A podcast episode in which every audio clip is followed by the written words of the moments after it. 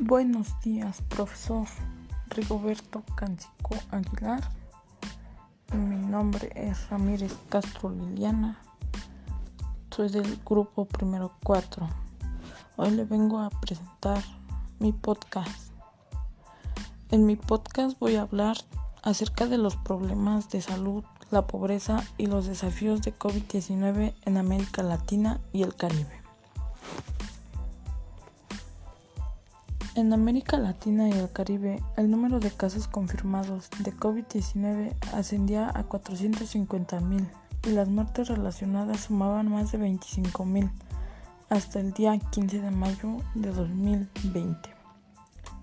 A falta de una cura o una vacuna, los países de la región han recurrido a las cuarentenas y el distanciamiento físico para reducir la tasa de infección y evitar que los sistemas nacionales de salud se vean colapsados.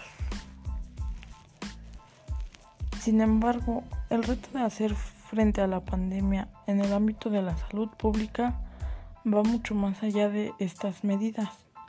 Hay problemas crónicos y profundamente arriesgados de enfermedades, pobreza y educación en la región que complican tanto la respuesta inmediata a la crisis como el eventual levantamiento de las restricciones.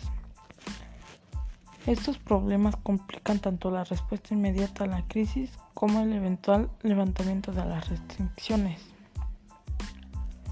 Un estudio de más de 5.000 pacientes hospitalizados en el área de la ciudad de Nueva York muestra que las comorbilidades más comunes de COVID-19 son la hipertensión, la obesidad y la diabetes. Una revisión sistemática de la literatura sugiere que estos factores de riesgo son más frecuentes en los pacientes gravemente afectados que en los no afectados. Utilizando datos del Global Burden of Disease Study, un programa de investigación mundial, Andrew Clark de la London School of Hygiene and Tropical Medicine y sus colegas estiman que 137 millones de personas en América Latina y el Caribe, el 21% de su población tiene al menos un factor que los pone en mayor riesgo de padecer en forma grave la enfermedad del COVID-19.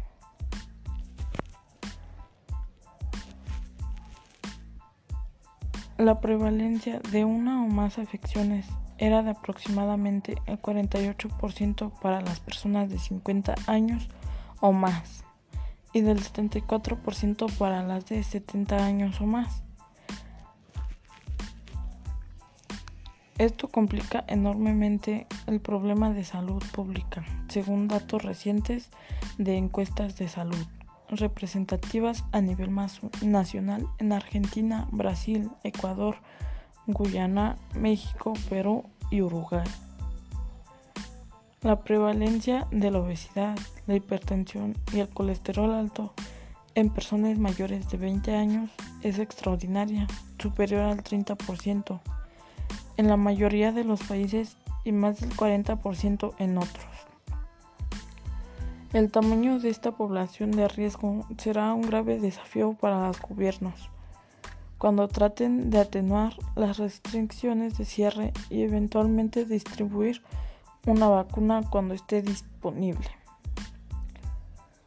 Otro motivo de precaución es que probablemente el COVID-19 implicará un mayor riesgo de salud para los más pobres que para el resto de la población. En primer lugar, la incidencia de factores de riesgo como la diabetes, la hipertensión y la obesidad es generalmente mayor entre los pobres.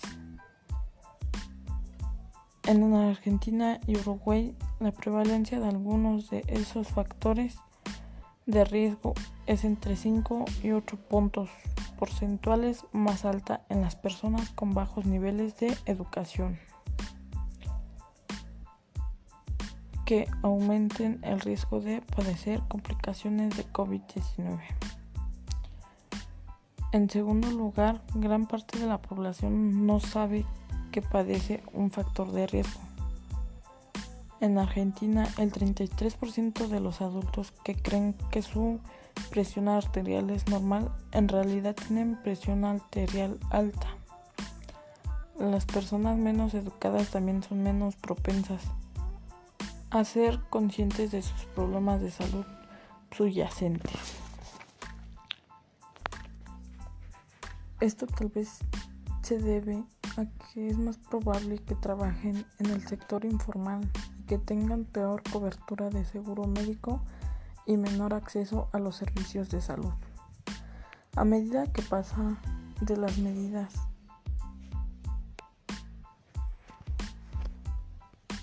de confinamiento universales a las específicas, es importante tener en cuenta que quienes desconocen su riesgo subyacente no pueden tomar las precauciones necesarias, lo que es especialmente significativo dado a las personas más pobres de la región. A menudo tienen trabajos que no se pueden hacer desde sus casas. Además, son los que más apremio tienen en volver a trabajar dado que las políticas de confinamiento les causan una mayor restricción financiera. En tercer lugar, la enfermedad podría propagarse más rápidamente dentro y entre los hogares más pobres debido a la precariedad de sus viviendas. Pueden tener mayores problemas para cumplir con la cuarentena. Estos factores, a su vez, pueden aumentar la transmisión de enfermedades en los barrios marginales como ya parece ocurrir en toda la región. Por último, existen los problemas del manejo de las condiciones de salud subyacentes que afectan la gravedad de la, del COVID-19 durante la pandemia. La pandemia expone desproporcionadamente a los pobres a dificultades económicas y así puede obligar a algunos hogares a gastar sus limitados recursos en alimentos en lugar de medicamentos. En este entorno los gobiernos deben considerar la posibilidad de proporcionar medicamentos gratuitos a los pobres con enfermedades crónicas subyacentes también deben considerar la posibilidad de ampliar los servicios de atención primaria, así como el diagnóstico y seguimiento de los factores de riesgo entre su población. Gracias maestro, este es todo lo que tenía que decir. Gracias.